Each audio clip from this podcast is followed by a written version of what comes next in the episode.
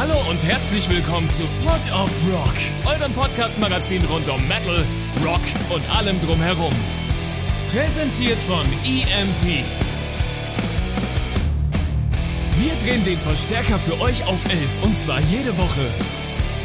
Und jetzt viel Spaß mit einer neuen Episode Pod of Rock und eurem Host Josef Lex.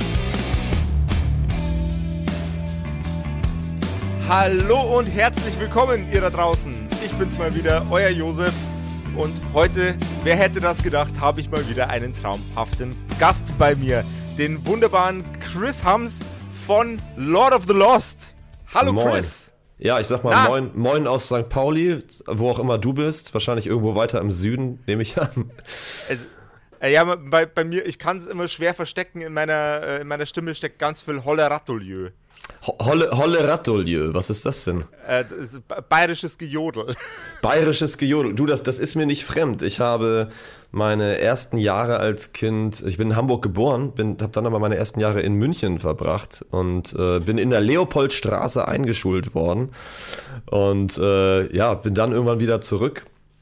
Das heißt, also wenn ich ein paar Tage in Bayern verbringe, dann kommt das auch auf einmal wieder raus. Also ich habe doch den bayerischen Dialekt gelernt, äh, kann ich jetzt nicht abrufen, aber ihr müsst nur warten, bis ich eine Weile im Süden bin, dann kommt das wieder. Vielleicht, vielleicht taucht es ja auch im, so, ein- so ein bisschen auf, äh, während wir heute das Gespräch führen. Ja, gell. Äh, ja, okay. Äh, Fände ich auf jeden Fall gescheit lustig. ähm, ja, äh, du, du hast äh, deine, deine jüngsten Jahre in, äh, in München verbracht. Gibt es irgendeinen Ort, an den du dich noch besonders gut erinnern kannst? Irgendwas, was du besonders geil fandest? Oder, oder ein besonderes Erlebnis?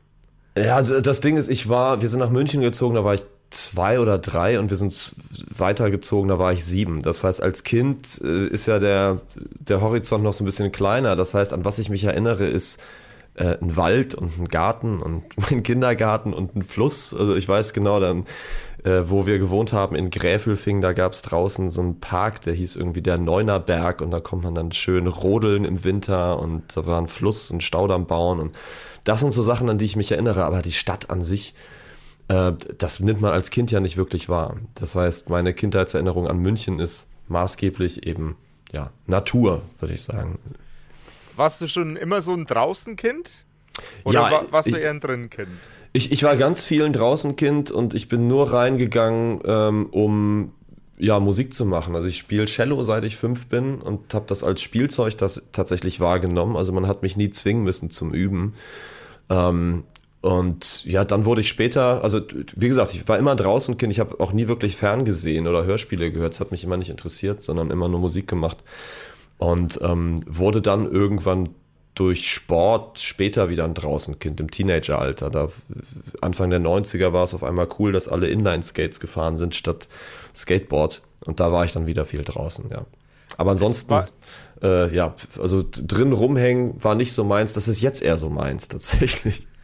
Das, es kommt, kommt mit dem Alter, ne? Also ich war, ich Ja, war ja. im Übrigen früher auch ein Inline-Skater-Kind und kein Skateboard-Kind. Ja, geil. Äh, hab die, hab die äh, gleiche Kurve erwischt wie du damals. Aber Das, ich war das heißt, welches, welches Baujahr bist du?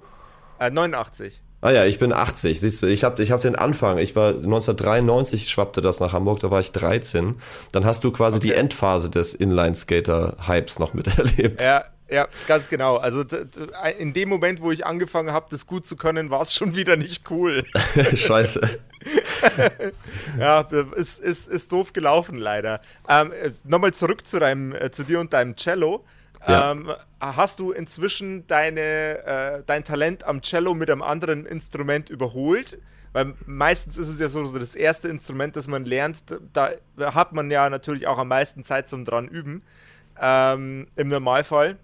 Ja. Ist, ist, ist, das, ist das Cello immer noch dein, das Instrument, mit dem du dich am, äh, mit dem du am besten geübt bist oder äh, gibt es inzwischen was, das den, den Sprung übers Cello hinweg geschafft hat? Sag, sag mal so, ich glaube, so im Daily Business äh, fasse ich dann doch eher eine Gitarre an, allein schon wegen den ganzen Songwriting-Sachen und auch äh, bei Arbeit im Studio auch mit anderen Künstlern. Ähm, aber wenn es um, ich sag mal, halbwegs virtuoses Spiel geht und ich war als Kind als Cellist auch wirklich richtig gut mit Jugend musiziert und allem so einem Scheiß. Ähm, ich glaube, da ist, hat das Cello immer noch die Nase vorn, was einfach daran liegt, ich habe, als ich meinen musikalischen oder instrumentalistischen Horizont erweitert habe, habe ich nicht nur zur Gitarre gegriffen, sondern zu allem anderen auch gleichzeitig. Klavier und Schlagzeug und was es eben so gab. Und mich hat es aber nie interessiert, darin virtuos zu werden. Ich wollte nie ein toller Leadgitarrist werden oder ein äh, exzeptioneller Drummer oder so. Ich wollte einfach gerne viele Instrumente beherrschen, um möglichst viel basic-mäßig zu können. Das heißt, ich bin auf allen anderen Instrumenten ein totaler Generalist und äh, ja, dieses ganze Gegniedel und stundenlanges Üben, das hatte ich auf dem Cello hinter mir. Das wollte ich nicht beim anderen Instrument nochmal durchmachen. Das heißt, ähm, ich kann viele Instrumente ein bisschen für das, wofür ich es eben brauche. Als mhm. so Songwriter und als Studiomensch und auch als Sänger, der ein Instrument anfasst. Aber ich habe nicht den Anspruch, und das wird auch nie passieren, dass ich außergewöhnlich gut werde auf einen der typischen äh, Rockband-Instrumente. Ich bin guter Rhythmusgitarrist, das, das kann ich von mir so ganz, ganz dreist behaupten. Und mehr wollte ich auch tatsächlich nie sein. wie, wie würdest du, wenn du jetzt heute einen Song ähm, anfangen müsstest zu schreiben, als Cello einbinden? Würdest du da deine, deine, deine virtuose Energie von Anno dazu mal mit einbinden? Oder wäre es tatsächlich auch eher ein Baustein im Songwriting wie die anderen Instrumente? Oder würdest du da den vollen Flex rauslassen? Ah, das kommt total drauf an. Also jeder Song bekommt ja immer das, was er braucht und was er verdient. Und ähm, es gibt, ich habe zum Beispiel auch mal für Lord of Lost ein Instrumentalstück geschrieben, was eigentlich mehr oder weniger eine Symphonie war für Solo-Cello und Orchester und Metal-Band quasi. Und da stand die virtuose Energie des Cellos im Vordergrund. Das haben wir mal aus Spaß gemacht als Bonustrack für ein Album, um mal was mhm. ganz anderes zu machen. Aber es gibt dann auch ähm, häufig den Fall, gerade bei irgendwelchen Balladen, wo der Künstler dann sagt, Mensch, äh, kannst du da mal so ein bisschen so Cello als Bass drunter legen? Ich nenne das immer Nirvana-Cello, weil ich immer an das, das äh, MTV Unplugged von Nirvana denken musste. Da haben die einen Cellisten sitzen gehabt, der eigentlich nur Basslines mitgespielt hat. Eigentlich so das wirklich das kleinste Einmaleins einfach auf der tiefen Seite vom Cello äh, wie ein Bass die Grundtöne mit äh, schrubben. Und äh, auch das kann wunderschön sein. Also jeder Song bekommt das, was er verbraucht, äh, was er verbraucht, was er gebraucht, was er braucht.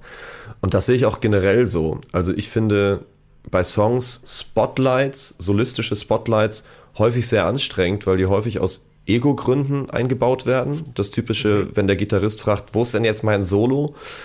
ähm, ich finde ähm, Spotlights interessant, wenn, wenn die Musik es braucht, wenn der Song es braucht. Und ansonsten sollte jeder gucken, dass er die Bausteine so formt, dass sie alle gut zusammenpassen. Du bist ja nicht nur ähm, bei Lord of the Lost unterwegs. Du machst ja noch unendlich viel anderen musikalischen Kram. Du produzierst Musik für jetzt unter anderem Nino De Angelo, Joachim Witt.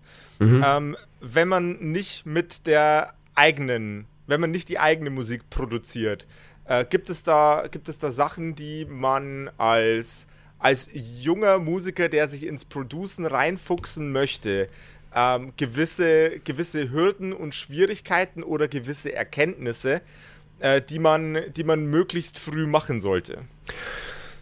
Ja, ich glaube, also was ganz gut ist, wenn man sich eine Sache klar macht. Man wird zwar als Producer oder als, als Tontechniker, wenn man in der Lage ist, Sachen kreativ auch ein bisschen mitzuleiten für eine andere Band und ein anderes Projekt, wird man natürlich in gewisser Art und Weise auch ein bisschen für seinen Geschmack bezahlt. Ansonsten würden wir ja alle, alle gleich arbeiten, alle gleich klingen.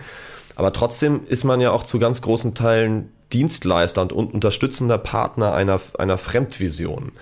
Und da muss man zum einen das Ego ausschalten und zum anderen auch ausschalten, was einem zwangsläufig selbst gefällt. Also wenn, wenn, wenn ich nur äh, das produzieren würde, so wie ich selber gerne Musik machen würde, äh, dann wäre ich ja gar nicht in der Lage, auf einen anderen Künstler einzugehen. Und was ich gelernt habe, gerade für junge Tontechniker, für, für den Nachwuchs, der da draußen sitzt, der auch in, in Richtung Producing gehen möchte, kann ich nur sagen, übt euch alle so früh wie es geht darin, Sachen zu produzieren, die ihr unter Umständen stilistisch gar nicht mögt. Das wird auf einmal auf absurde Weise nämlich super interessant und man kann darin total gut werden, weil man selber nicht die ganze Zeit total geflasht von dem ist, was man selber so geil findet, sondern man auf einmal anfängt, die DNA des Ganzen besser zu verstehen und ähm, unabhängig vom sich selber beeindrucken mit dem eigenen Lieblingsgenre, viel analytischer und viel besser arbeiten kann.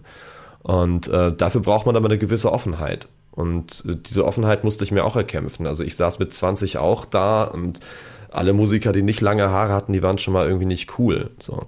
Und das, und das natürlich völlig, völlig bescheuert. Und, und so geht man, also ich übertreibe jetzt, ne? Aber und so geht man natürlich dann auch häufig musikalisch an Sachen, dass man den Unterschied nicht kennt zwischen das finde ich nicht gut und der Aussage, das ist nicht gut. Und ähm, wenn man das einmal verstanden hat, dass das ein ganz großer Unterschied ist, dass, dass man nicht in der Lage ist, Sachen zu bewerten, was gut ist und was schlecht, wenn es um Geschmackliches geht, sondern nur um den Geschmack und man den ausschalten kann, dann wird man auf einmal rein technisch gesehen unter Umständen ein viel besserer Produzent. Gibt es dabei auch technologische Hürden, die man, äh, an, an denen man vorbeischwingen muss? Oder arbeitet sich jede Art von Instrument, jedes, jedes, Genre, jedes Genre gleich? Gibt es besondere, gibt's besondere Feinheiten, die du besonders beeindruckend fandest bei einem besonderen Genre? Und was ist dieses besondere Genre? Ähm, Nee, kann ich tatsächlich, also unabhängig jetzt vom Klassik-Genre, also so eine, so eine Orchesteraufnahme zum Beispiel mit äh, gefühlt 100 Mikrofonen in einem großen Konzertsaal, das ist schon wirklich, das ist schon beeindruckend, weil es einfach unfassbar komplex ist. Das ist ein bisschen wie so ein Puzzle mit, mit tausend Teilen und alle Teile haben die gleiche Farbe. Ähm, aber ansonsten kann ich da jetzt kein Genre, Genre besonders herauskehren. Das ist, alles ist im Detail so unglaublich vielseitig und das beginnt ja schon bei einem Snare-Sound. Also wenn du dir mal überlegst, wie so, nimm einen Song aus dem Reggae, einen Song aus dem Metalcore, einen Song aus irgendwie Hardrock und irgendeine Popnummer. Und du wirst so grundsätzlich, und, und wir gehen mal davon aus, dass ein echter Drummer gespielt hat und jetzt nicht irgendein, äh, keine, Drum, keine Drum Machine. Und selbst da wirst du vier so grundsätzlich verschiedene Instrumente haben und alle heißen Snare Drum. Und das ist super interessant, dass man selbst schon mit dem Snare Drum Sound ein Genre richtig bearbeiten kann oder eben auch falsch. Wobei richtig und falsch jetzt auch wieder natürlich subjektiv ist, wie immer. Hast du aus diesen, aus diesen Erfahrungen ähm, für fremde Leute Musik zu produzieren, für deine eigene Band und deine eigenen anderen Projekte, ähm, Stilistiken gelernt, die dir heute auch bei Lord of the Lost weiterhelfen? Ganz bestimmt, aber ich vermute, ich vermute eher unbewusst. Also, weil letztendlich ja alles, was man macht, einen immer irgendwie formt. Also, das ist jetzt egal, ob, ob man jetzt rausgeht und die Sonne scheint oder es regnet, das wird äh, stimmungsmäßig den Tag verändern und damit alles andere, Butterfly-Effekt quasi. Und äh, ich glaube, dass wenn ich an der Platte arbeite, dass ich von irgendeiner anderen Band, wie zum Beispiel jetzt gerade wieder, haben, wir haben gerade heute das neue Album für Swiss und die anderen fertiggestellt. Und das ist oh, ja cool. Crossover, Punk Rap, da habe ich jetzt das dritte Album produziert. Und ich glaube, dass mich das beeinflussen wird, aber wahrscheinlich mehr, mehr unbewusst, als ich es überhaupt merke und das irgendwo wieder rauskommt. Und äh, hätte, wäre, wenn, ist immer ein ganz unglaublich interessantes Spiel und ich würde total gerne mal wissen, wie jetzt wir haben mit Lord of Lost ein Album aufgenommen, im März schon in Finnland, was irgendwann rauskommt. Wann darf ich natürlich noch nicht sagen. Und ich bin mir ganz sicher, es wird anders klingen, wenn ich die drei Künstler davor, die ich davor produziert habe, nicht produziert habe. Aber wie es anders klingen würde, ist schwer zu sagen. Ich glaube, das passiert viel unbewusst und das ist auch okay. Jetzt brauche ich einen ganz, ganz kurzen Moment, um, äh, um mich ein bisschen zu sammeln und eine coole Überleitung zu finden. Kein Problem.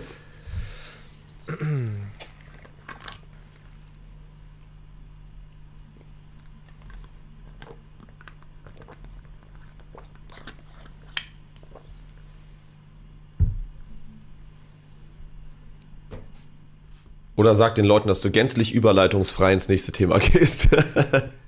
das ist, das wäre jetzt tatsächlich mein Ansatz gewesen. Ja. Wobei, ich das, wobei ich persönlich das Thema äh, super, super, super spannend finde. Ich bin äh, jetzt im Thema Podcast produzieren inzwischen, ich würde behaupten, ganz solide unterwegs. Mhm. Ähm, aber Musik ist ja da nochmal ein komplett, äh, ein komplett anderes Thema. Was, ja. ich, was, ich noch, was ich noch spannend finden würde, gibt es einen gibt's Trick, um äh, gibt's einen Trick, um den Überblick zu behalten zwischen den einzelnen gottverdammten Spuren, die tausendfach. Nee, Schmarrn, das ist eine Käsefrage, die garantiert nicht im Podcast kommt. Ähm, das klären wir dann irgendwann später nochmal. Ja. ähm, jetzt, um einfach mal zu einem anderen Thema zu kommen, um, um so ein bisschen aus diesem ähm, Produktionstopic heraus äh, herauszusurfen. Mhm. Es man, man ist ja als Künstler nicht nur im Studio unterwegs und man ist äh, als Künstler nicht nur am die ganze Zeit Sachen produzieren, man ist natürlich auch Gott sei Dank auf Tour. Es gibt natürlich verschiedenste Arten und Varianten, wie so eine Tour aussehen kann. Ja. Ähm, die fängt bei einer kleinen Clubtour an, dann gibt es internationale Monstertouren, Mordsfestivals.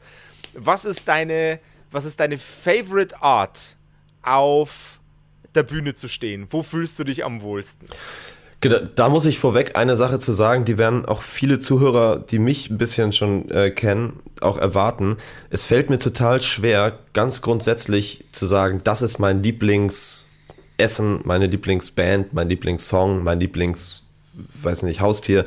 Ähm, mhm. das, das, das, so, das geht irgendwie nicht in meinen Kopf, das passt irgendwie nicht zu meinem Mindset, weil das jeden Tag anders ist und, und jede Minute anders sein kann, immer je nachdem, wie man sich fühlt. So, heute hab, ist mein, der schwarze Pulli der Lieblingspulli, morgen ist es ein rotes T-Shirt. Also so, und diese Veränderung, die, die nehme ich sehr stark wahr und das ist okay.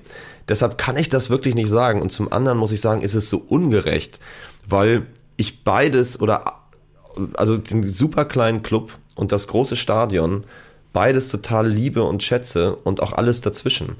Und wir haben im Sommer ähm, ja diese riesengroße Tour mit Iron Maiden machen dürfen über, ich glaube, 21 Shows in 18 Ländern und hatten zwischendrin ähm, Headliner-Shows in Ländern, wo wir noch nie gespielt haben, in Clubs, wo gerade mal 500 Leute reinpassten.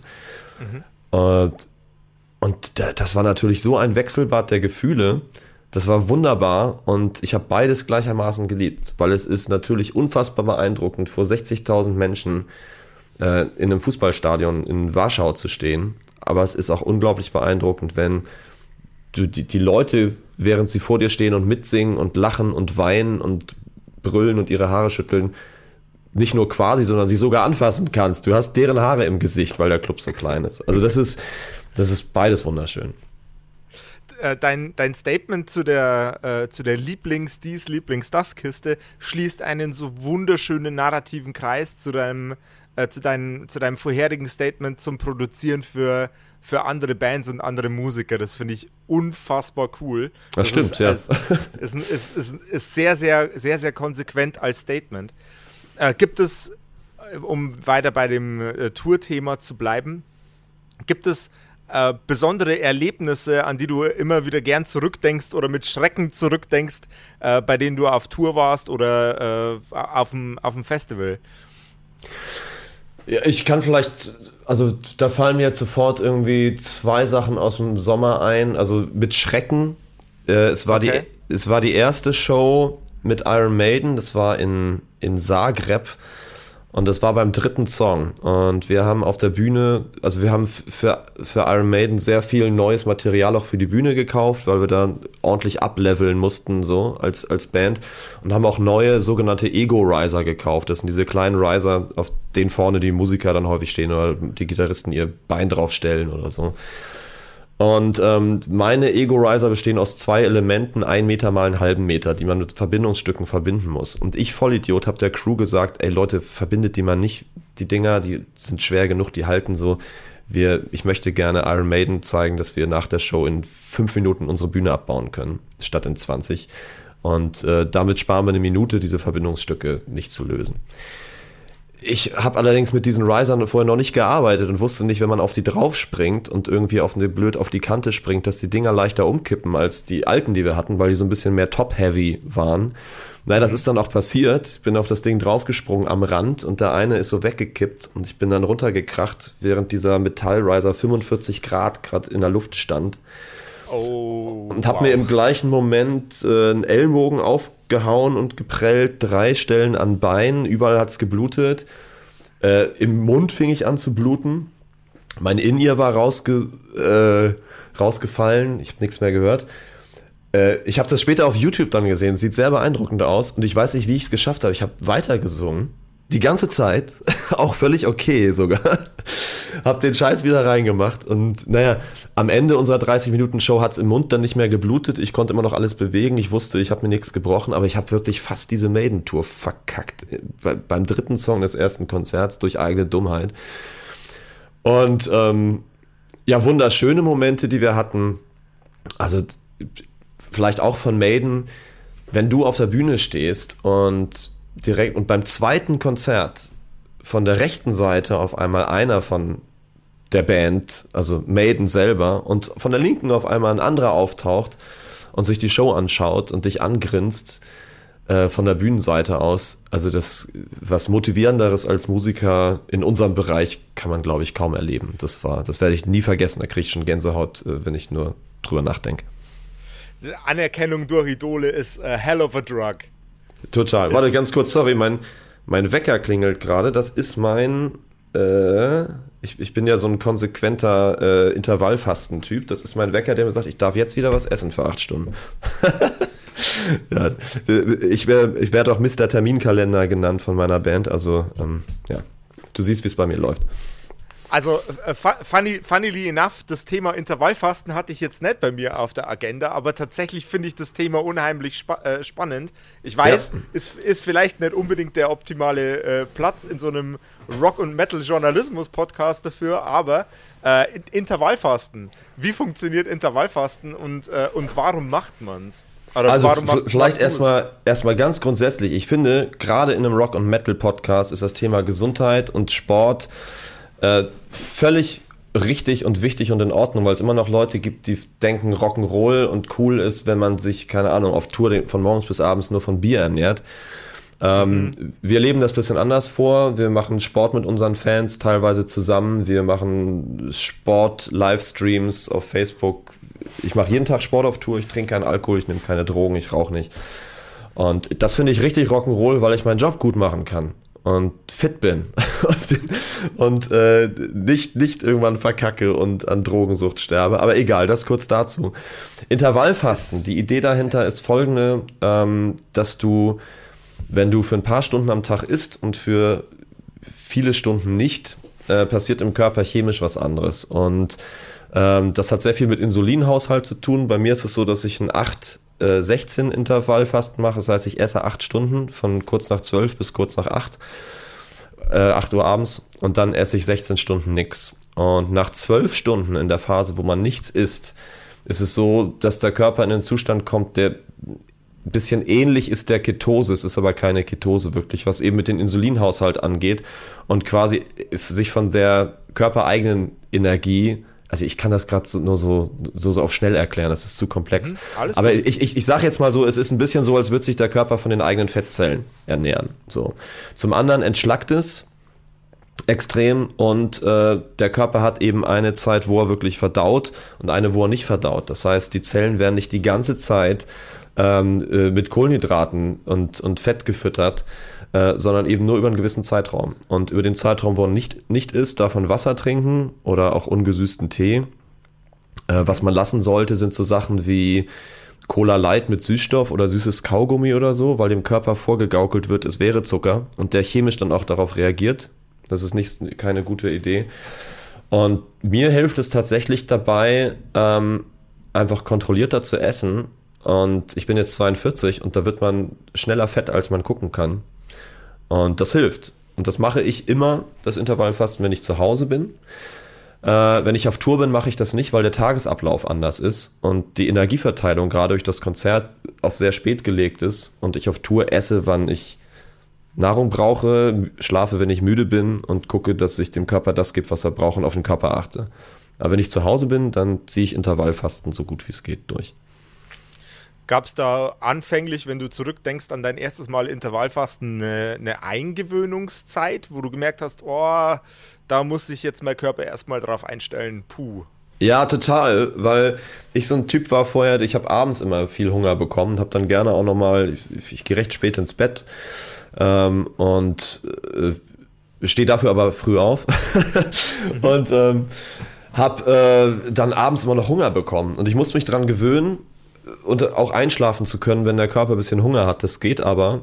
Und zum anderen, was ich zusätzlich zum Intervallfasten mache, was ich jedem empfehlen kann, ist Flohsamenschalen. Es gibt nichts Cooleres für die Verdauung. Und diese Flohsamenschalen, wenn die das Letzte sind, was man am Tag isst, die ähm, blähen sich so ein bisschen auf und ähm. äh, erzeugen Sättigungsgefühl, was nicht wirklich da ist. Und ansonsten sorgen die dafür, also die sind, arbeiten gleichzeitig gegen Verstopfung oder Durchfall ähm, und äh, sorgen eben dafür, dass die Verdauung gut funktioniert. Und wenn jetzt hier jemand sitzt und sagt, das ist doch kein Thema für einen Metal- und einen Rock-Podcast, doch ist es. Ich finde nämlich, dass genau sowas wird viel zu viel tabuisiert. Es gibt immer noch so Themen in der Gesellschaft, wo ich denke, das ist irgendwie nicht cool oder falsch, über äh, Verdauung zu sprechen oder über Selbstbefriedigung oder für Musiker auch ganz viel über Politik. Geht ja nicht, wenn man Metal macht, darf man nicht politisch sein. Also das ist so, äh, ich bin da völlig offen und sage immer, Kinder, gerade die junge Generation, lass uns sprechen. Wenn ich das nicht mache und das anders vorlebe als jemand, der ein bisschen mehr in der Öffentlichkeit steht, als, als der, der Klempner, der neben mir wohnt, wer soll es denn dann machen? Also das Ding ist, als, als Metal-Band nicht politisch sein dürfen, ist ja äh, eine absolut extreme Fallazie. So, wenn wir jetzt mal an Thrash Metal zurückdenken. Ja, äh, natürlich. Was, also das war, das war ja, das war ja kondensierte Politik eingepackt in einen in die Fresse apokalyptischen ähm, aggressiven Schrei eines jeden Metal-Sängers zu, zu dem Zeitpunkt. Ja, also, natürlich. Und wir, denk, wir denken mal an Punkrock. Also komm, Leute. Ja, Leute. Also Wahnsinn. Also egal. Also das ist, ich habe da so eine Grundsatzdiskussion, die habe ich auch tatsächlich aufgehört zu führen ähm, in, okay. Kommentar, in Kommentarspalten, wo, äh, wo tatsächlich sich darüber aufgeregt wird, wenn man sich politisch äußert und mir gesagt wird, ich solle doch bitte die Fresse halten und einfach nur singen. Also es ist Wahnsinn. Also das, äh, ich habe aufgehört, diese, also mit dir rede ich da gerne drüber jetzt, aber ich habe aufgehört, in sozialen Medien zu versuchen, in Kommentarspalten das zu diskutieren. Das ist Schwachsinn. Ich finde es auch immer ein bisschen schade vom, vom äh, Social Media Publikum, dass die jemanden, der in der Öffentlichkeit steht, einfach die Position absprechen, eine politische Meinung haben zu dürfen. Ja. Das finde ich, find ich, find ich total grauenhaft und aus irgendwelchen Gründen scheint dieses Sentiment immer, immer von Leuten zu kommen, die sich in einem gewissen politischen Spektrum aufhalten. So, diese. Ja, äh, ja, klar, klar. Also, das, das, das, sagt, das sagt selten einer aus der linkeren Ecke, sagt, sei doch nicht so politisch. ja, ist, äh, ja, ja. Äh, Finde find ich, find ich, immer ganz, äh, find ich immer ganz absurd. Ähm, ja, aber das sind aber häufig auch die gleichen Leute, die aber äh, auch alle Hobby-Bundestrainer sind und auch immer viel besser wissen, wie man eine Fußballmannschaft äh, trainiert aus ihrem Sessel von zu Hause aus und so. Also das ist halt, das sind halt die Social-Media-Experten, die wir heute so haben. Und Brutal, ja. brutale Kiste. Ähm, was, also wenn wir jetzt alle diese Themen nochmal rückwirkend versuchen aufzudröseln, Politik, äh, Verdauung, Selbstbefriedigung, ähm, äh, äh, und was hatten wir noch? G generell Gesundheit. Ähm, ja. Man darf, also wenn ihm, keine Ahnung, wer verbietet denn am Rockstar? Äh, Cindy Lauper, fucking Cindy Lauper hat vor 2536 Jahren schon Songs übers Wichsen geschrieben. Leute. Ja, geil. Sehr, sehr gut. was, was ja. los mit euch? Nee, also bei, bei, also was, was, was Thema Sexualität oder gerade Selbstbefriedigung oder sowas angeht, muss ich sagen, äh, das ist gar nicht, ist gar kein Metal-Phänomen oder, äh, oder Musikphänomen, dass das irgendwie, dass darüber nicht geredet wird. Das erlebe ich eher, eher umgekehrt. Das ist, da wird viel, das ist viel offener. Äh, aber generell ist es in unserer Gesellschaft ähm, irgendwie schwierig nach wie vor. Es ist immer noch so, so ein Tabuthema. So jeder macht's, aber irgendwie keiner. Es ist irgendwie komisch darüber zu reden. So und das ist genauso wie wenn wir wieder zur Verdauung kommen, wie ich Leute kenne, die sind in meinem Alter oder sogar jünger, die haben, wenn sie irgendwie ein Problem haben, an, äh, an der Stelle, wo sie nicht hingucken können, haben die Angst zum Arzt zu gehen, weil die denken so, oh, das ist ja, also wenn der mir jetzt in den Arsch guckt oder da anfasst oder so, und ich mal so denke, so, ey, dann geh erst recht zum Arzt. Wenn du da was hast und da tut was weh oder da fühlt sich was komisch an, geh sofort zum Arzt. So, und lass ja. den gucken. Dann geht's dir wieder gut. Entweder weil er sagt, ist nix, oder weil er sagt, wir können das machen. In den seltensten Fällen hast du Arschkrebs und bist morgen tot. Aber lass was machen, Alter. So, das ist, das ist, ähm, das ist ganz interessant, dass das immer noch etwas ist, wo irgendwie mit einem Schamgefühl gearbeitet wird. Und ich versuche da offiz äh, ganz ja, also wirklich offensiv gegen anzugehen, indem ich einfach schambefreit immer über solche Themen rede und Fragen mhm. beantworte, mhm. wenn jemand was wissen will. Weil sonst macht es keiner. So, das, ich finde es wichtig. Man, man kann dazu jetzt auch undankbarerweise was mir überhaupt keinen Spaß macht, diesen Bogen überhaupt spannen zu können. Äh, man kann natürlich jetzt auch das Ganze auch weiterspannen in Richtung äh, geistige Gesundheit. Ja, so, Depression, wir haben, wir, richtig, richtig. Das, äh, es ist, ähm, das ist jetzt, das ist jetzt ein Statement von mir, ähm, das mir selber geholfen hat, als ich bei diesem Statement in meinem Kopf angekommen bin. Ähm, eine Depression ist heute so häufig wie eine Grippe gefühlt bei den Leuten. Und bei ja. einer Grippe geht auch jeder zum Arzt, lässt sich erstmal krank schreiben und guck, guckt, wie er die Grippe irgendwie los, los wird. Bei Depressionen ist es so, man, man setzt sich da immer selber. Also, das ist jetzt meine Generation, wahrscheinlich die, äl die älteren Generationen vorher. Ich hoffe, für die Leute, die jünger sind als ich, ist das nimmer so das Ding. Ähm, du, du, du hast da ein Problem, das lösbar ist, wenn du Depressionen hast und du nimmst dich diesem Problem nicht an. Noch schlimmer als die Tatsache ist es, dass du von dir selber verlangst, wenn du Depressionen hast, dass du trotzdem immer noch versuchen, versuchst, normal zu agieren. So in ja. Anführungsstrichen, irgendeiner gottverdammt normal unnützen Norm zu entsprechen, mit der du dich selber nur quälst, obwohl du selber weißt, dass mit dir was nicht stimmt, das erstens behandelbar ist und zweitens absolut häufig. Das ist, äh, huh, ja, das Problem ist halt, äh, so wie wir Menschen funktionieren, also mit uns selber und auch wenn wir andere anschauen, wenn, wenn nicht der Arm abgefallen ist oder es ganz doll blutet oder man eine große Wunde sieht, dann dann wird das häufig halt nicht ernst genommen und, und Depressiven wird häufig ganz schnell gesagt, jetzt reiß dich mal zusammen.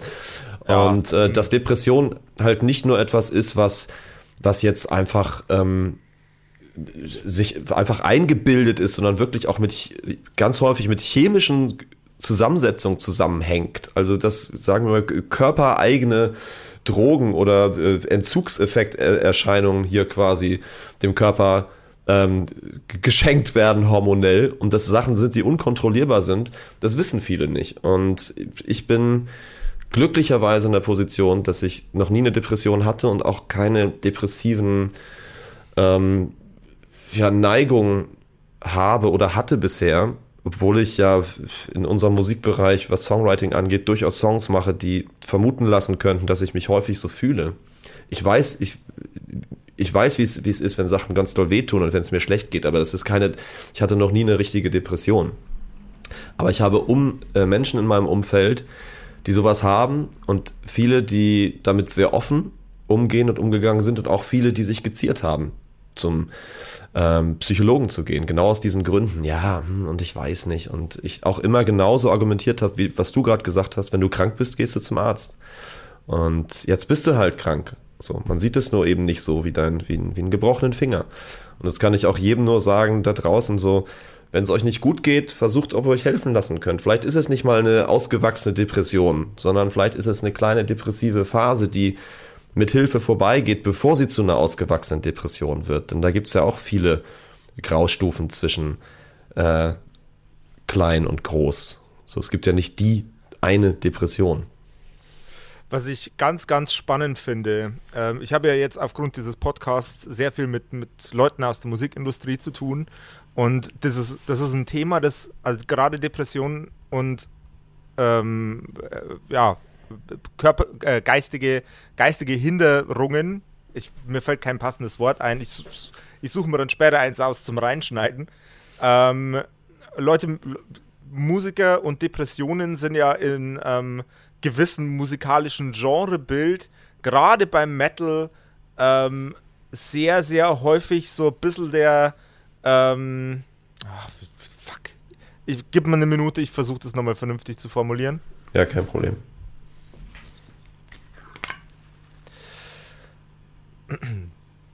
ähm, ich habe ja, seit ich dieses Podcast-Format, äh, nochmal von vorne, äh, ich habe ja, seit ich dieses Podcast-Format mache, sehr, sehr häufig äh, Kontakt mit, mit Leuten aus der Musikindustrie und die widerspiegeln dieses Sentiment sehr, sehr, sehr, sehr häufig. Aber was auch als häufiges Sentiment kommt, ist, dass Musiker als Coping-Mechanismus eben ihre Musik gerne nutzen zur unterstützenden Selbsttherapie, würde ich jetzt einfach mal sagen. Ja, total. Äh, ich meine, äh, Künstler sein ersetzt einem nicht den Therapeuten, aber ich glaube, dass, dass das ein, eine, ähm, ein, ein guter Weg ist, um die, den Heilungsprozess nochmal zu unterstützen, weil es einen einfach dazu zwingt, wenn man Bilder malt, die, die Gedanken zu visualisieren oder wenn man Sänger ist oder Musiker, das Ganze mit Instrumenten oder der Stimme zu audiofizieren. Ja. Kein deutsches Wort, aber äh, ich glaube, das trifft es ganz gut. Ähm, ich finde das, find sehr, sehr, sehr, sehr beeindruckend, dass diese besondere Art von über das Thema sprechen oder sich über das Thema äußern bei so vielen Leuten eine, einen heilsamen Effekt hat. Und da komme ich jetzt zu meinem nächsten Thema. Ähm, Heavy Metal ist häufig verschrien als ein Instrument, um Menschen zum Bösen zu rekrutieren oder Menschen durch dieses Medium zu verletzen. Ich für meinen Teil habe ja. immer nur das Gegenteil erlebt. Ich glaube, es gibt von den eine Million Dingen, die ich in meinem Leben bereits gesehen, gehört und gerochen habe, nichts, ähm, was mir so sehr durch schlechte Zeiten geholfen hat, als Leute, die ins Mikrofon reinschreien. Ja, du, aber das ist ja auch, also da ist ja auch ganz viel Zeitgeist drin, ne? Das ist ja immer, ähm, Metal ist zwar inzwischen Teil des Establishments, ist jetzt, jetzt kein, kein Underground mehr oder irgendwie völlig neu, sondern Metal ist ganz schön alt sogar inzwischen, aber es ist halt einfach natürlich deutlich härter als viele andere Musikrichtungen. Und ähm, wenn du mal überlegst, also in 50er Jahren war halt Elvis Teufelsmusik. Und äh, jetzt ist es halt nach wie vor Metal, weil es nun mal ja, also im Bereich der handgemachten Musik mit zu den härtesten Richtungen gehört und auch eben sich thematisch mit solchen Sachen auseinandersetzt. Also ich, was ich ja ganz interessant finde, dass, dass nur schon die Auseinandersetzung mit, mit bösen Themen oder mit den eigenen Dämonen, wenn wir wieder mal über Depression sprechen, und man versucht, ähm, Bilder mit Worten zu zeichnen und mit Musik und äh, Sachen zu verpacken, in ja, interessante, vielleicht auch düstere Geschichten oder vielleicht auch, auch, auch gewalttätige Geschichten, um, ja, um ein bestimmtes Thema zu bearbeiten, wird sowas häufig von Außenstehenden immer sofort zwangsläufig als autobiografisch wahrgenommen. Also dass man dann auch ein grausamer Mensch sein muss und ähm, weil man über dies und jenes singt und die Musik ist ja so hart und dann wird auch noch gebrüllt und die klingen alle wie die Orks aus Herr der Ringe, wenn sie singen und das ist halt etwas, ich glaube, das kriegt man nicht so leicht weg. Aber ich versuche Menschen, die das nicht richtig verstehen, immer so zu erklären, dass ich sage, Mensch, wie sieht's aus? Magst du Horrorfilme oder Fantasy oder Thriller oder Krimis? Und dann kommt häufig die äh, Antwort, ja, dies und das und jenes mag ich sehr gern. Und dann sage ich, gehst du davon aus, dass der Regisseur deiner Lieblingshorrorfilme selber ein Massenmörder ist? Und sagen die, nee, warum denn? Sag ich, naja, dann geh doch auch nicht bei Musikern davon aus, dass wenn sie über bestimmte Sachen singen oder Sachen bildlich oder musikalisch oder textlich ähnlich darstellen, dass sie das sind. Es ist doch letztendlich genau die gleiche Art der Geschichtenerzählung. Du musst als Regisseur oder als Autor äh, von Horrorfilmen oder Büchern ja nicht zwangsläufig selber am Wochenende ähm, Serienmörder sein. Da fällt mir ähm, eine, eine Geschichte ein. Ähm, und da ging es auch um Kunst gegen Konsument. Ähm, es ist äh, ein, eine sehr, ich, ich, muss, ich muss das kurz fact-checken. Ähm, mhm. ich, meine mich zu, ich meine mich zu erinnern. Äh, es gab irgendwann mal vor langer, langer, langer, langer Zeit eine Theaterproduktion von äh, Dr. Jekyll und Mr. Hyde in äh, Großbritannien. Mhm. Während, der, während der Jack the Ripper-Morde. Äh, und man hat den, den Schauspieler, der Dr. Jekyll und Mr. Hyde verkörpert hat, ähm, man hat untersucht, ob der irgendwie in diese Morde involviert war. Weil man, Echt? Weil man annahm, oh, jemand, der auf der Bühne so eine böse Persönlichkeit darstellen kann, der muss auf jeden Fall äh, Jack the Ripper sein. Und ja, das, der, der, der, kann nicht einfach nur ein guter Schauspieler sein, alles klar. Der kann, der kann nicht einfach nur ein guter Schauspieler sein, der muss ein Monster sein. Und ja. das sind, das sind, das sind ich, ich, ich verstehe das Mindset nicht von Leuten, die, die so denken. Tue ich nicht. Ähm, jemand schmiert sich Corpse, Corpse Paint in die Schnauze und ist jetzt deswegen, frisst jetzt deswegen Kinder. Ich meine, es fehlen zwar keine Kinder im Dorf, aber wenn welche fehlen würden, wäre es garantiert der. Wie kommt man auf diese, wie kommt man auf diese Art von Mindset? Äh, quäl, quält, mich, quält mich Tag ein, Tag aus, das Ganze. Ja, ich, ich muss allerdings sagen, dass das, ähm, das Problem ist, Toleranz ist ja keine Einbahnstraße und ich kenne auch ganz viele Leute aus dem Metal-Bereich, die, die genau das sagen, was du gerade gesagt hast, aber sobald aus dem Radio von nebenan ein Rap-Song kommt oder Reggae oder irgendwas anderes, dann kommen sofort die Sprüche, jeder Hip-Hopper ist ein Proll, jeder Typ, der Reggae hört, ist ein Kiffer und so weiter. Also da sind, da muss, müssen sich auch ganz viele, vielleicht auch welche, die hier zuhören, auch ein bisschen an die eigene Nase fassen. Also wir frame genauso äh, ohne Grund einfach Leute aufgrund irgendwelcher Stilistiken. So. Und äh, wir leben zum Glück in einer Zeit, wo alles viel offener wird und, und auch Mode viel mehr Crossover wird und du nicht zwangsläufig Leute den Musikgeschmack daran erkennst, an dem, was sie tragen und es auch völlig okay ist, wenn du als Metal-hörender Mensch keine Kutte trägst oder wenn du als Rapper auch mal jetzt eine enge Hose trägst also ich meine das jetzt natürlich, ich überspitze das jetzt ein bisschen satirisch, so, weil es gibt durchaus Leute, die sowas sehr ernst nehmen.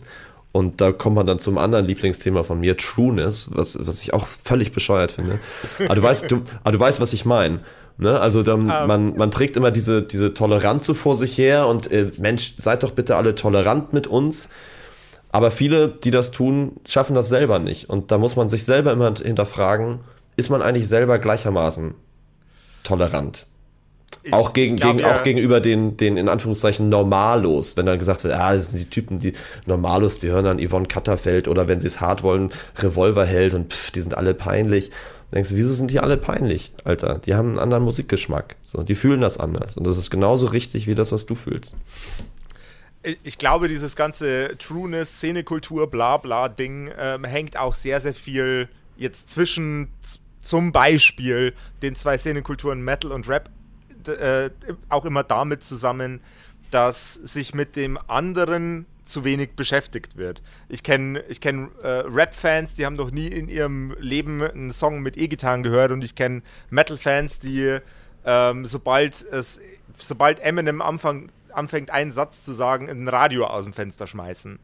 Ja. Ähm, würde man würde man sich ein bisschen mit diesem ganzen popkulturellen Thema gesamtheitlich beschäftigen, ähm, jegliche Form von kontemporärer Musik ist eine Tochter des Blues.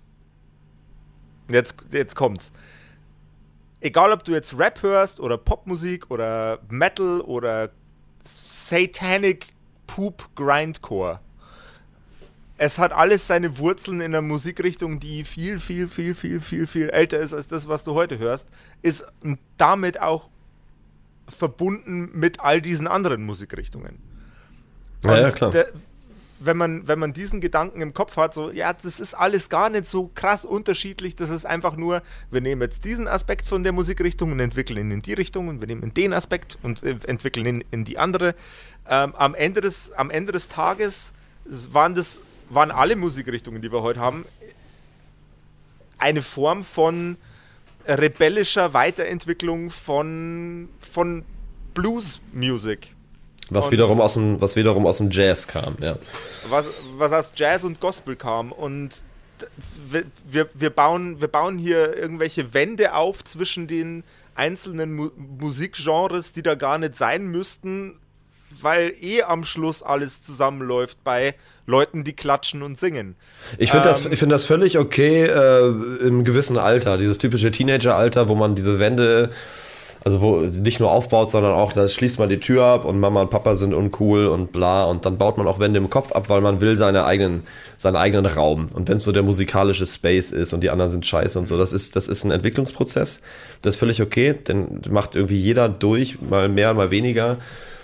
Ich finde es einfach nur schade, wenn Leute über sowas stehen bleiben und, ähm, und auch sich nur, nur über Szene definieren und auch andere mehr oder weniger akzeptieren aufgrund solcher Einordnungen. Also mir wurde häufig schon die Frage gestellt, ja, Chris mit Lord of Lost und ihr könnt euch ja auch für keine Szene entscheiden. Äh, bist du jetzt ein Goth oder bist du ein Metal-Typ oder so? Und ich sage mal, ich keine Ahnung. Ich bin nichts davon. Also ich wehre mich auch total gegen Szene. Ich will kein Metaller sein. Ich will kein Gothic sein. Ich will ich bin Musiker und ich möchte gerne Musik machen, wie ich sie fühle. Und wenn andere das Gothic oder Metal nennen, ist das völlig okay für mich. Aber ich selber will mich so nicht benennen. So, das, also da, da, da wehre ich mich gegen. Und da, da möchte ich niemand anpissen hier in irgendeiner Community. Ich finde den Community-Gedanken von Szenen total schön, dass man sagt, ey, wir stehen alle auf das Gleiche. Wir haben da alle Bock drauf, wir fühlen uns da wohl und da fühle ich mich dann auch als Teil davon. Aber darüber definiere ich mich nicht nur und hebe mich dadurch von den anderen insofern ab, dass ich mir einbilde, mein Level wäre höher als das von anderen Communities. Das ist das, was Szene häufig, äh, für mich zumindest, von dem Community-Begriff spaltet. So, und das, da habe ich ein, also das, deshalb halte ich mich da irgendwie raus und sage so, ich möchte kein, kein Teil einer Szene sein. So, das ist, das möchte ich nicht. So, kann, man kann mich da gerne reinstecken, aber ich selber möchte mich dem nicht committen, weil durch dieses Commitment ich offensichtlich mich anderen Dingen und anderen Menschen verschließen muss. Die Demokratisierung der Medien durch das Internet trägt da eigentlich schon ganz schön gut dazu bei, dass sich das vielleicht auch langsam löst. Dieses ganze übergeordnete Szene-Ding. Ähm, ich sehe mehr äh, aktuell das das Nutzen von gewissen Ästhetika, ähm, aber meist gelöst von, von der Szenekultur, wo es vielleicht herkommt. Achtung, äh, ich find, äh, du sagst Ästhetiker, äh, mhm. Szene, ähm, äh, also Leute, die es mit der Szene sehr ernst nehmen, würden das eher Szeneverrat nennen, das Nutzen von Ästhetiker. Weißt du, was ich meine?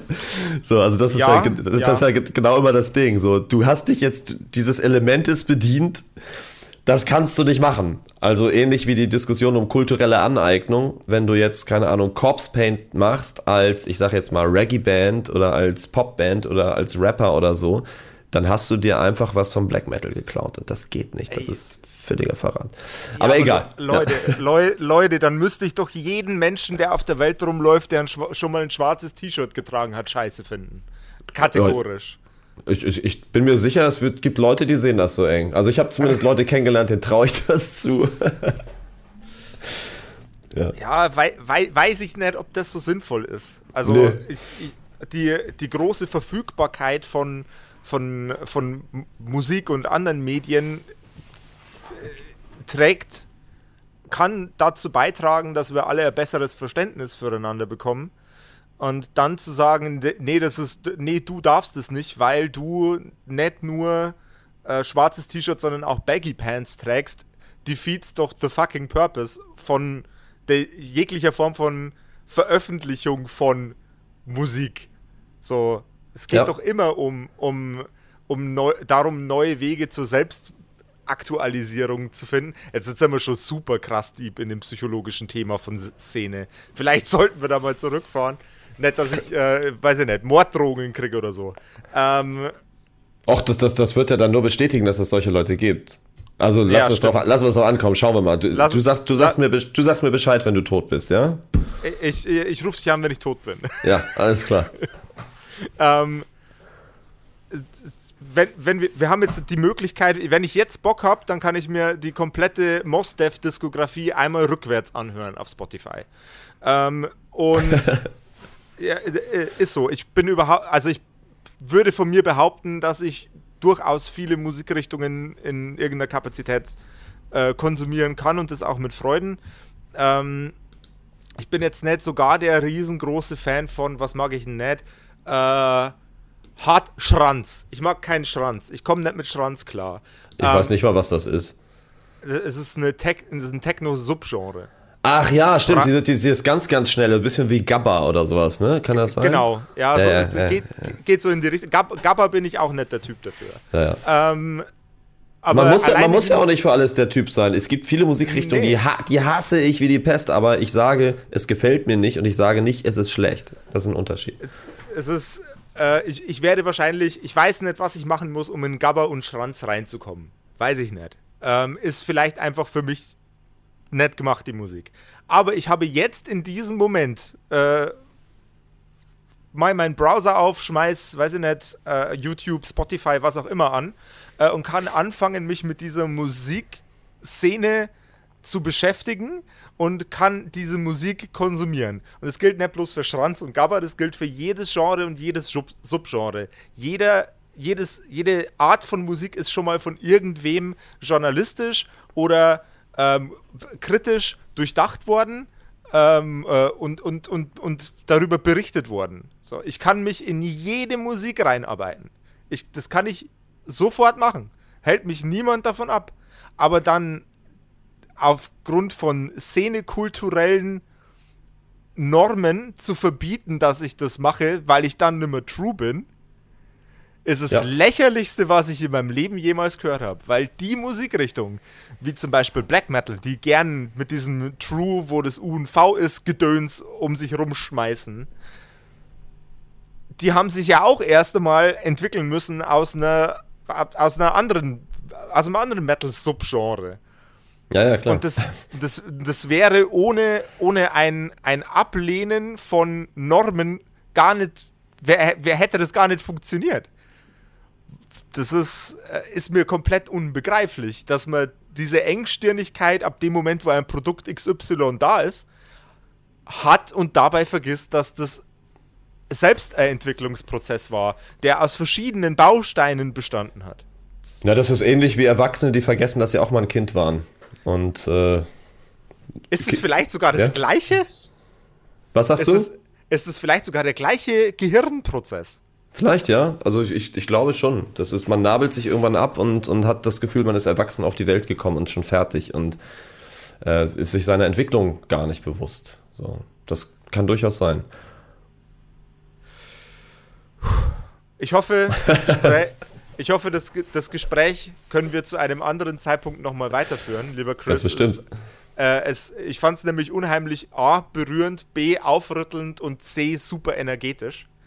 Aber ich glaube, uns geht langsam die Zeit aus. Wie du magst, völlig fein. Ich äh, sitze hier auf, in, wir haben in meiner, also wir haben mit Lord of Lost hier jetzt inzwischen so eine Arbeitswohnung auf St. Pauli, die wir quasi alle zu fünf bezahlen und uns teilen. Okay. Und ähm, was ganz schön ist, weil es tatsächlich jetzt ein bisschen so ist, wie viele gerade von den jüngeren Fans sich das vorstellen. Die denken natürlich alle, wir wohnen alle immer zusammen und sehen uns. Das ist ein bisschen wie in einer Sitcom, wo immer die Tür auf ist und jemand reinkommt und alle sitzen wie bei Friends irgendwie äh, auf der Couch. So ist das, so ist das, so ist das tatsächlich. Wir haben jetzt quasi eine Wohnung, wo jeder von uns einen Schlüssel hat und äh, jeden Tag gibt es kleine WG-Begegnungen, aber keiner wohnt hier.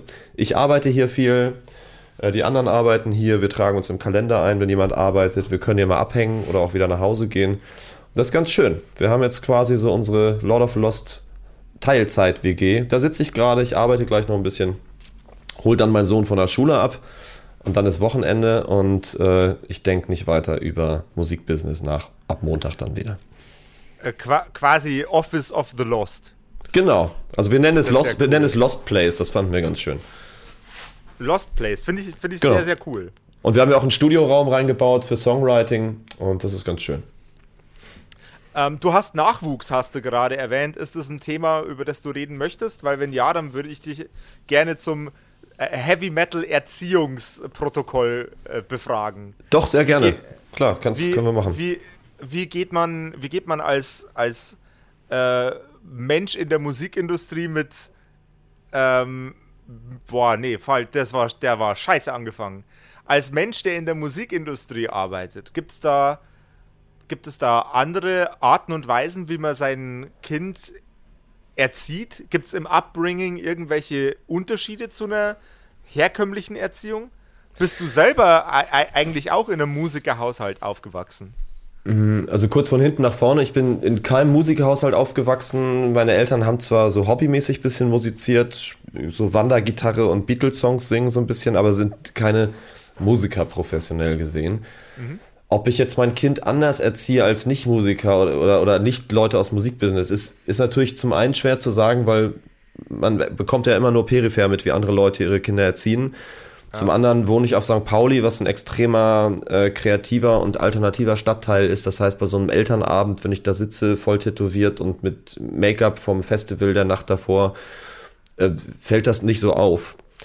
Ähm, deshalb weiß ich das gar nicht so richtig. Was ich einfach nur versuche, ähm, ganz grundsätzlich, unabhängig von, dass man versucht, ein Kind zu, zur Freiheit und Offenheit und zum eigenen Denken zu erziehen, versuche ich es, ich es zum Beispiel auch bei Musiksachen so, dass ich nicht versuche, mein Kind an irgendwelche Musikrichtungen zu gewöhnen und ihm zu zeigen, guck mal, das ist das, was Papa gern hört und das musst du jetzt auch cool finden, sondern ich möchte gern, dass mein Sohn Sachen selber entdeckt. Der ist jetzt elf Jahre alt mhm. und das macht er ganz gut und dann fragt er mal selber, oh, was ist denn das oder das oder sagt, ey, ein Freund hat mir davon erzählt, können wir das mal suchen? Und ich lasse das alles zu und solange das kein, kein Rechtsrock ist, ähm, sage ich dazu nichts. Äh, bis jetzt ist es tatsächlich so, dass ich mich sehr über seinen Musikgeschmack freue, auch persönlich. Äh, vor einem halben Jahr kam er an und wollte auf einmal Ärzte-Songs hören. Und ich weiß oh. gar, nicht, wo, oh. gar, gar nicht, woher er die hatte. Einfach irgendwo mal den einen gehört, mal den anderen zu Hause, dann mal sonst wo. Und ich bin selber mit den Ärzten aufgewachsen, habe auch eine Gwendoline tätowiert und ähm, ja, dann wollte er den Song hören und den und den. Und da waren dann die ganzen Klassiker, so Schrei nach Liebe, Junge, alle solche Dinger. Und da habe ich ihn gefragt, meinte, sag mal, was findest du an der Band so gut? Und sagt er, und der, als Elfjähriger hat das so, so richtig analysiert, sagt er, ich finde das so gut, dass sie schaffen, über ernste Themen zu singen und trotzdem immer lustig sind. Und ähm, ja, dann gerade in dem Moment fuhren wir an einem Ärzteplakat irgendwie vorbei. Ich so, guck mal, in zwei Wochen spielen die. Und dann ist mir eingefallen, dass Swiss und die anderen, die ich ja produziere, als Vorband von Die Ärzte auch in Hamburg äh, gebucht waren für genau das Konzert. Und dann haben wir natürlich uns in die Gästeliste reingezeckt. Und dann stand ich da mit meinem elfjährigen Sohn, der auf meinen Schultern saß und äh, laut Junge mitgesungen hat. Und mir liefen die Tränen runter, weil es mich so berührt hat. Und das war, das war wunderschön. Ansonsten, um, um das kurz noch abzuschließen zu, zum Thema Erziehung, lebe ich glücklicherweise in einem Stadtteil und in einer Stadt, die sehr offen ist. Und ich musste meinem Sohn irgendwann erklären, also er kam zu mir in der ersten Klasse, als die ersten Beleidigungen über den Schulhof flogen. Er hatte in der ersten Klasse schon lange Haare bis zum Arsch. sagte er, was, ist, was heißt Schwuchtel eigentlich? Und ich sagte, naja, Schwuchtel ist ein, ist ein negatives Wort für jemand, der schwul ist, für jemand, der homosexuell ist. Das musste ich ihm nicht erklären als Siebenjähriger, der ist mit schwulen Freunden aufgewachsen von uns. Ähm, dann er so, ah, negatives Wort für schwul. Mhm, mhm. Und dann schwieg er und ich merkte, wie es in seinem Gesicht so, ich merkte seine Gedanken in seinem Gesicht und dann kam die Frage, sagte, wieso denn negatives Wort für schwul? Verstehe ich nicht. Was ist denn daran negativ? Und ich, ich musste meinem Sohn erklären, warum es eine Beleidigung für etwas gibt, was für ihn völlig normal war. Und da habe ich gemerkt, ich habe vielleicht ein bisschen was richtig gemacht in der Erziehung. Äh, Props dafür auf jeden Fall. Wenn, wenn du jetzt nah genug da wärst, würde ich dir eine High Five geben. Aber ähm, äh, das ist, huh, äh, das, das, würde jetzt nochmal eine längere Diskussion über Homophobie äh, aufrühren, das Ganze, wenn ich jetzt den Gedanken weiterführe. Deswegen äh, nehmen wir den ja. mal nett mit.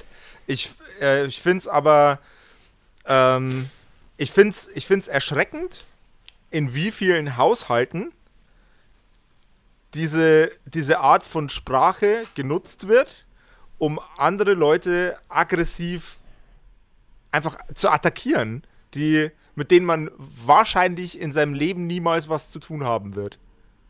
Und das auch nur aufgrund von eigener Verschlossenheit. Wie kann ja, man das Wort überhaupt noch, also dass das, äh, ich bin jetzt 33, als ich, als ich ein Kind war, ist das, sind, sind Leute schon als Schwuchtel bezeichnet, bezeichnet worden. Ähm, und das hat sich wohl noch nicht so wirklich gut ändern können, obwohl das wahrscheinlich jetzt die Kinder von den Leuten sind, die mit mir schon in der Schule waren und ja, also, also, also pass auf, also da, da, das würde jetzt, also Thema Homophobie, gerade Homophobie auch in, in der Musikindustrie und auch im Heavy Metal übrigens, das wäre schon ein einstündiger Podcast. Und das ist ein weiterer Punkt. Das ist der Punkt, wo Erziehung wirklich schwierig wird, weil du natürlich auch so einem Kind klar machen musst, dass nur weil jetzt solche Beleidigungen über den Schulhof fliegen und die von anderen Überzeugungen herrühren, die von religiösen Überzeugungen herrühren, mhm. mit denen ich, ich persönlich grundsätzlich nicht einverstanden bin, äh, aber dass nicht zwangsläufig die Menschen dahinter böse sind. Das muss, solche Werte, das ist ganz wichtig, dass man sowas ein Kind vermittelt. Ansonsten schaffst du bei deinem eigenen Kind einen Hass auf etwas, was es noch gar nicht versteht. Und das sind die Momente, wo Erziehung teilweise wirklich schwierig wird. Weil ich muss sagen, ich habe ein großes Problem mit Homophobie, dass nur weil ein kleines Kind sowas, sowas lernt von seinen Eltern, dass es deshalb nicht zwangsläufig falsch und böse ist. Es hat nur eben einen anderen Blickwinkel. Auch wenn es jetzt nicht meiner ist. Und das also, ist schwierig. Das, das ganze Thema rückwärts aufzurollen, bis wir irgendwann mal bei, bei äh, religiösem Fundamentalismus ankommen, ist wirklich ein riesengroßer, riesengroßer ja. Diskussionsaufwand. Ähm, ich, ich glaube aber, man kann es in wenigen Worten relativ gut zusammenfassen, was dazu mein Standpunkt ist. Ähm, ich glaube, dass wir Menschen uns irgendwann mal von diesen Ideen von Religion im Generellen lösen müssen, um eine bessere Gesellschaft zu werden. Das war äh, ein funktionales Werkzeug vor hunderten, tausenden Jahren, mit Sicherheit, um alle Leute gut unter Kontrolle zu halten und äh, ihnen in ihren, äh, ihrem Tag eine Richtung zu geben. Aber heute sind heute ist Religion eher, eher hinderlich für Schritte in ein, und das gilt für alle Religionen. Ich mache da jetzt keine, keine Ausnahmen. Ähm, wir, wir stehen uns damit aktuell selber im Weg, die beste Version der Menschheit zu werden. Das stimmt. Ich habe hab da tatsächlich, wo du das sagst, wo du sagst, dass es halt ein Werkzeug ist, ähm, ich weiß gar nicht mehr, für wen habe ich den geschrieben? Ich habe einen Song mal für eine andere Band geschrieben, der hieß Der Tag, an dem ich Gott erschuf oder Der Tag, als ich Gott erschuf. Und es geht, da geht es um den, um den Menschen, der eigentlich sein Leben lang glücklich ist und an dem Tag, wo es ihm richtig schlecht geht, nach dem Motto, es, es gibt keine Atheisten im Schützengraben, äh, Gott erfinden muss, um irgendwie Hoffnung zu haben. Mhm. Eben als, als Werkzeug für sich. Und so verstehe ich, ich verstehe auch, äh, warum viele Menschen religiös sind. Ich verstehe, warum es Hoffnung geben kann, warum Menschen dieses größere Ganze äh, brauchen. Aber das fand ich ein interessanter Ansatz irgendwie, als, als ich diesen Song geschrieben habe, dass man sagt, nicht, nicht der Gott hat, Gott hat den Menschen erschaffen, sondern der Mensch hat Gott geschaffen, aus einer Notwendigkeit heraus. Und ähm, ja, also das ist, äh, aber das ist auch ein Thema, also wenn man damit anfängt, äh, dann machst du, rennst du bei mir auch eine offene Tür ein. Ich diskutiere darüber total gerne, weil ich auch überhaupt nicht intolerant gegenüber Gläubigen bin. Ich habe nur ein Problem häufig mit den Institutionen dahinter. Also ich würde nie den Gläubigen verteufeln, der der glücklich ist mit dem, an was er glaubt und dem das Hoffnung gibt. Und was auch immer es ist, ob es das fliegende Spaghetti-Monster ist oder ob es Allah ist oder Jesus oder was weiß ich. Ähm, aber institutionelle Kontrollmechanismen hinter Religion, das ist für mich die Achse des Bösen. Eine der Achsen des Bösen, die wir auf unserem Planeten haben. Das waren ziemlich gute Worte, um das Gespräch für heute abzuschließen, lieber Chris. Es war eine Gerne. sehr, sehr energetische Episode. Ich hatte ends viel Spaß mit dir. Gleichfalls, ähm, danke. Ich hoffe, wir können den Ball irgendwann mal wieder aufnehmen und das Gespräch weiterführen. Sehr äh, gerne. Wäre mir auf jeden Fall eine, ein, ein inneres Blumenpflücken. Äh, und ihr da draußen, passt aufeinander auf. Lasst es euch gut gehen und bis zum nächsten Mal. Rock'n'Roll. Bis dann. Ciao. Das war Pod of Rock, euer Podcast-Magazin rund um Metal, Rock und allem drumherum. Präsentiert von EMP. Und für Musik auf den Augen werft doch einen akustisch formulierten Blick auf emp.de. Mit dem Code Pod of Rock erhaltet ihr satte Rabatte auf eure EMP-Bestellung und unterstützt so unseren Podcast.